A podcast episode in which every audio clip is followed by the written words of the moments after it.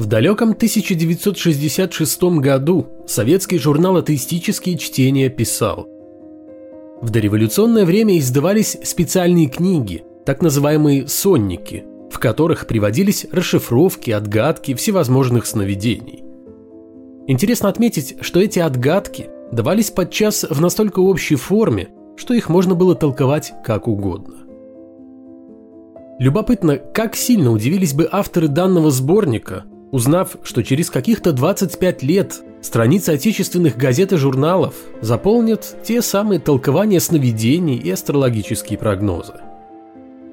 На закате 80-х годов прошлого века, когда слово «Рождество» еще по привычке писали с маленькой буквы, но уже с широким размахом и на государственном уровне отмечали тысячелетие крещения Руси, буйным цветом начала расцветать всевозможная аномальщина. Некоторые зрители, вероятно, помнят, как с телеэкранов и со страниц газет и журналов к жителям уже разваливавшегося на части Союза обращались гадалки, экстрасенсы, телепаты, целители, астрологи, пророки. К тому времени все прогрессивное население страны Советов уже было знакомо с сеансами Кашпировского. А трехлитровые банки с водой с помощью чумака не заряжали разве что ленивые скептики. Или ленивые скептики. На рубеже 80-х и 90-х, когда вполне привычным явлением в жизни людей стали митинги, забастовки шахтеров, учителей и авиадиспетчеров, всплеск преступности, нехватка продуктов питания, пустые полки магазинов и продовольственные талоны, активизировались представители многочисленных сект и восточных учений, зачастивших в крупные города со своими лекциями, масштабными мероприятиями и молебнами не остались в стороне так называемой традиционной конфессии, именно в эти годы запустившей процесс своего возрождения. Давайте ненадолго перенесемся в самое начало 90-х и попытаемся взглянуть на те события через призму событий сегодняшних. И сделаем мы это в 375-м выпуске атеистического дайджеста, еженедельного подкаста о том, что вера – дело сугубо личное, но никак не государственное, а атеизм – норма жизни.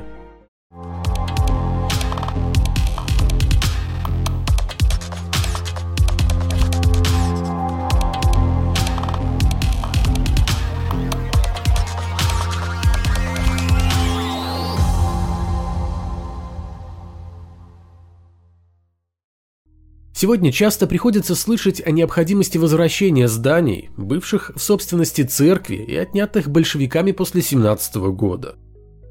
В современной России это желание служителей культа не первый год успешно реализуется властью. Однако любопытно, что с подобной инициативой представители православной церкви выступали еще в начале 90-х. Тогда страна пребывала в состоянии глубочайшего кризиса, и этой ситуации грех было не воспользоваться. Именно в это время началось активное возрождение РПЦ, как в духовном, так и в материальном плане – в 1991 году газета «Известия», учредителем которой, напомню, являлся Президиум Верховного Совета СССР, писала «Епископ Казанский и Марийский Анастасий сообщил, что патриарх Московский и всея Руси Алексей II, председатель Совета министров РСФСР Иван Силаев, направили в Совет министров Татарстана письмо, в котором говорится о необходимости скорейшего возвращения церкви всех культовых зданий. Предлагается освободить Казанский Богородицкий и Раивский монастыри, в которых в настоящее время находятся различные учреждения, а также жилые помещения. Епископ Анастасий выразил надежду на положительное решение этого вопроса в Совете министров ТССР, так как отношения церкви и государства нормализуются. 6 февраля известия информировали. Светское государство продолжает передавать храмовые здания и монастыри РПЦ – за последние годы число действующих приходов церкви увеличилось почти вдвое. О последних к тому моменту достижениях православной церкви на ниве возрождения духовности докладывал директор информационного центра Московского патриархата Вячеслав Овсянников. И количество монастырей увеличилось, и епархии возрождаются, и создана синодальная библейская комиссия, и Иоанна Кронштадтского святым назначили – и новый устав православного прихода утвердили. Словом, много чего успели сделать. В том числе и зарегистрировать в Госкомпечати собственное издание. журнал Московской Патриархии и Московский Церковный Вестник. Вот только, жаловался Овсянников, церковь, как и все, ощущала на себе острую нехватку бумаги. Понятное дело для типографских нужд. В марте 91-го в Забайкалье на территории Иволгинского Дацана открылась буддийская школа, принявшая первых 60 учеников. Так что, как видим, свои проблемы в переходную эпоху и, несмотря на все политические и экономические кризисы, решали не только православные. Немало заботил власти и вопрос интеграции священников в вооруженные силы. Сегодня с этим особых проблем нет. Служители культа давно стоят на довольствии. Однако в самом начале 90-х они могли только мечтать о таком непаханном поле для своей деятельности, как армия. Но все же предпринимали кое-какие шаги для того, чтобы всеми правдами и неправдами попасть в казармы воинских частей. Своими мыслями по этому поводу делился на страницах «Известий» заместитель начальника управления идеологической работы Главного политического управления Советской армии и военно-морского флота генерал-майор Гребенкин. Откровенно говоря, полной до деталей ясности в этом пока нет. Дело новое. Одно понятно. Надо вносить в воинские уставы и другие нормативные акты соответствующие изменения в связи с требованиями статьи 4 закона. Думаю, эти изменения как раз и должны регламентировать конкретные пути и формы отправления верующими воинами культовых и религиозных обрядов. Как мне представляется, оно должно происходить в свободное от службы время и вне расположения воинской части. Никто не может помешать верующему посетить в увольнении церковь или мечеть, молиться, исповедоваться. Но это было тогда – в наши дни, когда в российской армии официально существует должность помощника командира по работе с верующими, священники вовсю ведут духовно-разъяснительную работу со своей паствой в погонах. И сугубо на территориях воинских частей. Буквально в том же номере «Известия» сообщали об убийстве секретаря митрополита Коломенского и Крутицкого Ювеналия игумена Лазаря. Настоящее имя Вячеслав Яковлевич Солнышко. Лазарь будто бы входил в специально созданную церковью комиссию по расследованию убийства священника Александра Меня. Однако позже РПЦ отрицала как членство Лазаря в этой комиссии, так и ее существование в целом. Известия сообщали довольно любопытные подробности жизни и смерти игумена. По версии журналистов, Лазарь стал жертвой собственных слабостей. Служитель культа был гомосексуалистом и пользовался услугами партнеров, с которыми знакомился не в самых презентабельных местах. По данным следствия, около 9 часов вечера 26 декабря 1990 года игумен привел в свою квартиру двух мужчин, которые пробыли у него примерно до полуночи. Именно в этот промежуток времени, с 9 до 12, служителю культа было нанесено 8 ударов тупым предметом по голове, а из дома совсем не чудесным образом пропала бытовая техника. В одном из февральских номеров известия коротко сообщали о том, что по подозрению в совершении убийства игумена Лазаря был задержан некий 40-летний мужчина, которому было предъявлено обвинение и избрана мера пресечения в виде содержания под стражей. Со слов начальника следственной части прокуратуры Москвы, доказательства причастности задержанного к убийству отца Лазаря есть. Но забегая вперед, стоит сказать, что убийство игумена так и не было раскрыто. В свое время по подозрению в совершении преступления задерживался сотрудник отдела внешних церковных связей Московского патриархата Михаил Потемкин. Тот ли это человек, о котором писала газета или нет, неизвестно. Но следствие вынуждено было отпустить его в связи с отсутствием улик. 7 января 1991 года газета «Известия» под лозунгом «Пролетарии всех стран соединяйтесь» наверное, впервые за последние десятилетия строительства коммунизма поздравила своих читателей с Рождеством. Встретив 1991 год от Рождества Христова, писала газета, мы спустя семь с лишним десятилетий впервые так широко отмечаем, во всяком случае, на земле России и еще нескольких республик, и сам этот великий праздник. Впервые совесть наша специальным законом отпущена на свободу. И хочешь празднуй, а хочешь Дальше в предложении стояло многоточие. В заметке возвращения Христа Спасителя те же известия сообщали о завершении длившейся почти год реставрации статуи Иисуса в Рио. На ремонтные работы впервые с 1931 года спонсоры, в числе которых оказалась крупная нефтяная компания Shell, потратили около 2 миллионов долларов. Сущий пустяк для такого гиганта нефтяной отрасли и большой шаг для верующих на пути всемирного прославления своего бога. Ведь боги, как известно, любят, когда их чтут, им поклоняются и всячески ублажают. Духовно. А что может быть приятнее самой высокой статуи? В том же январе 91-го произошло настоящее чудо. К чудесам уже нужно было потихоньку привыкать, так как их в стране возрождающейся духовности с каждым днем становилось все больше и больше.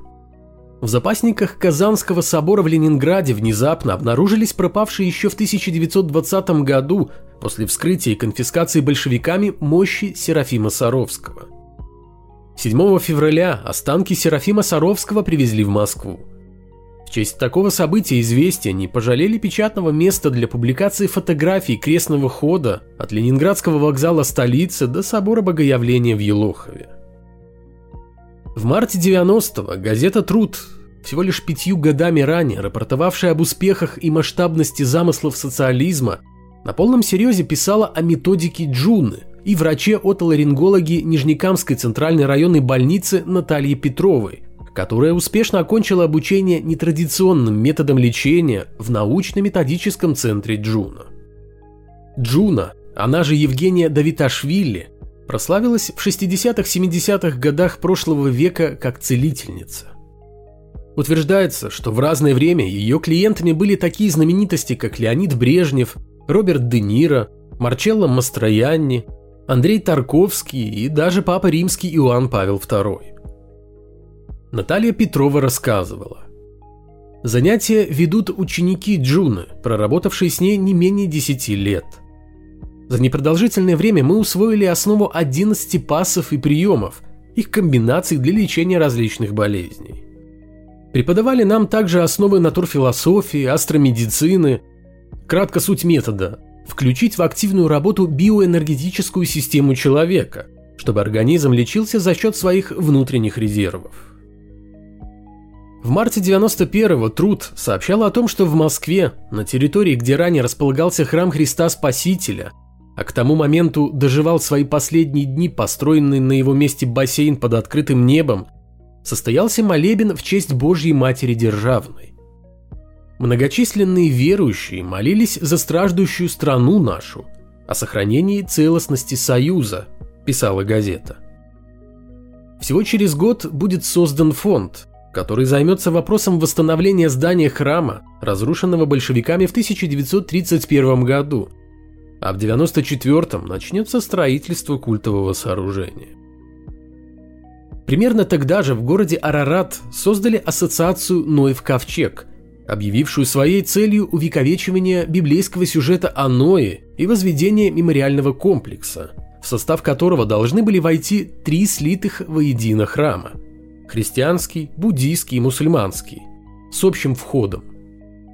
За финансовой и иной помощью ассоциация обратилась ко всем народам мира и к правительству Армении в частности. Энтузиасты от религии искали мифический Ноев ковчег на протяжении почти всего 20 века. Особый всплеск сообщений о якобы обнаруженных на вершине горы Арарат обломках древнего судна наблюдался, пожалуй, именно в 90-х.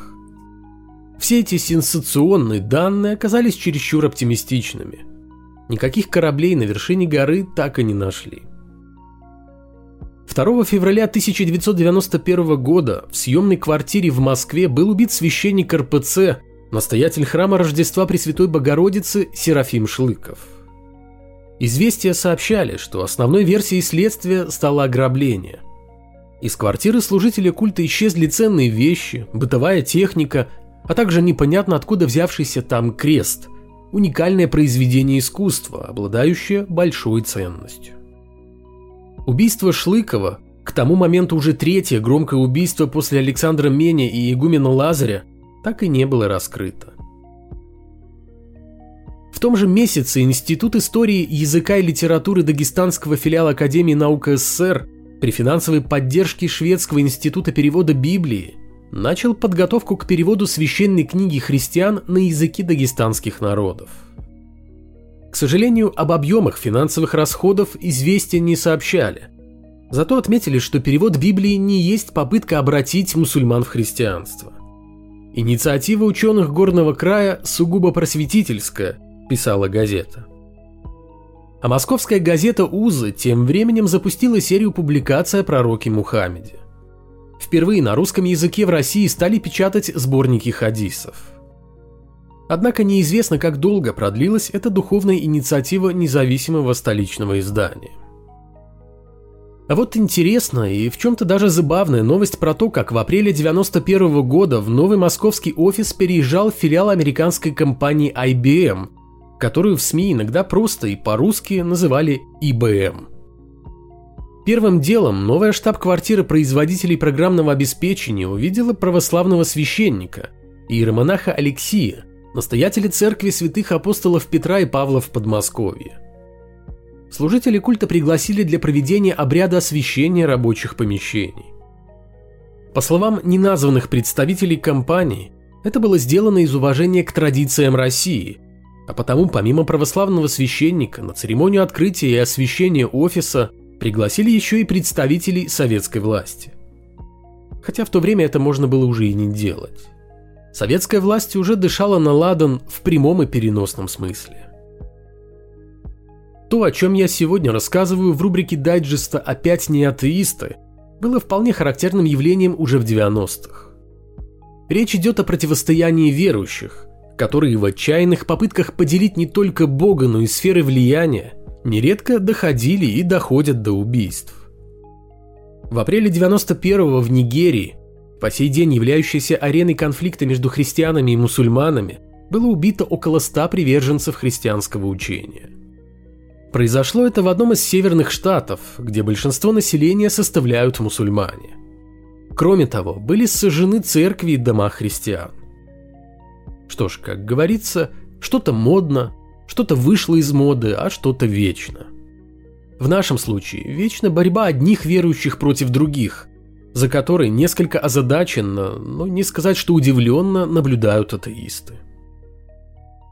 Большой неожиданностью, буквально как глоток свежего воздуха, стала опубликованная 21 февраля 1991 года в «Известиях» статья академика Виталия Гинзбурга «Назад в Средневековье», об астрологах, магах, экстрасенсах и прочих шарлатанах, коих в России в начале 90-х было в избытке. Волна лженауки, да и просто какой-то мистики и антинаучного бреда буквально захлестнула наши СМИ, отмечал Гинзбург. Говорят, такая картина вообще типична для тяжелых времен. Уже тогда академик объяснял, почему наука не в состоянии дать полноценный отпор набирающему обороты мракобесию. Наука у нас нынче не в чести и иногда поносится с самых высоких трибун, писал Гинзбург. Борьба с лженаукой, по мнению академика, воспринимается большинством ученых как дело отнюдь неблагодарное, а то и вовсе не престижное. Автор также обращал внимание на невысокий уровень культуры в обществе, что позволяет попадать лженаучным идеям на вполне благодатную почву и давать неплохие плоды. Научная аргументация воспринимается с трудом или просто игнорируется, сетовал академик. При этом, как кажется, так и не сумев ответить на самый главный вопрос. Почему же так произошло? Как один из вариантов повышения уровня культуры, Гинзбург видел в более внимательном отношении к школьной программе, во внедрении и пропаганде знаний, в том числе при помощи СМИ. Впрочем, все советские газеты и журналы в течение многих лет только и занимались что пропагандой знаний. Однако на рубеже 80-х и 90-х, именно на руинах страны Советов, стало возможным возрождение интереса к лженауке во всех ее самых разнообразных проявлениях. Вряд ли академик Гинзбург, писавший в 91 году свою статью, мог подозревать и тем более знать, что захлестнувший средства массовой информации антинаучный бред в виде магов и экстрасенсов телесеансов с заряжением воды, разгула астрологии, предсказателей всех мастей вместе с торжественным шествием по стране альтернативной медицины – Это лишь первая и, пожалуй, далеко не самая мощная волна мракобесия, обрушившаяся на головы граждан, которым еще совсем недавно рассказывали про научный атеизм. Чуть ранее, но все в том же 91-м, в журнале «Наука и жизнь» появилась статья члена-корреспондента Академии наук СССР Евгения Александрова «Теневая наука». Сегодня Евгений Борисович – академик, возглавляющий комиссию по борьбе с лженаукой и фальсификацией научных исследований Российской Академии Наук. В своей статье Александров, как и его коллега Виталий Гинзбург, также затрагивал тему лженауки, проникшей не только в СМИ, но и, что гораздо важнее, в кабинеты важных государственных чинов. Над наукой сохраняется административно-номенклатурная власть, по крайней мере над отраслевой наукой, поглощающей 95% расходов государства на науку в целом. Эта власть стала причиной многих ныне известных бед науки. Потери динамизма, приверженности к амбициозным разорительным программам и так далее. А сейчас общество столкнулось с новой напастью – теневой наукой, химерическим плодом секретного альянса командной системы с лженаукой. Писал Александров, попутно объясняя принципиальную разницу между наукой и лженаукой. Увы, обеим статьям, и Гинзбурга, и Александрова, было не под силу сломить мощный напор мракобесия. Вот и подходит к концу наша экскурсия в самое начало 90-х. Впрочем, если вдуматься, то едва ли так уж сильно заметно, чтобы мы куда-то переносились и возвращались. Потому что прошедшие 90-е потихоньку снова становятся нашей реальностью. Если не знать, что речь в дайджесте шла о событиях 30-летней давности, вполне можно сказать, что мы прослушали очередное обозрение современных новостей духовности. Сегодня, как и 30 лет назад, звучат все те же лозунги про возрождение духовности, Астрология и альтернативная медицина прочно вошли в жизни людей. Попы отчаянно рвутся в армию и школы. Все так же возят по городам и весим мощи святых. Освещают все, что угодно, лишь бы только за это платили деньги. Возводят новые храмы и религиозные статуи. Глава политической партии «Процветающая Армения» намерена в течение ближайших трех лет – построить на вершине горы Атис монументальный комплекс с музеем и 77-метровой статуей Христа. Похоже, именно это в представлении армянского политика и есть процветание. Кафе, рестораны и отели на горе, а над всем этим благолепием возвышается гигантская статуя одного из персонажей христианской мифологии. Ну что ж, с новым ковчегом в 90-х не вышло – так может быть, хотя бы Иисус немного повысит туристическую привлекательность региона? Пожалуй, это единственное, на что он еще способен.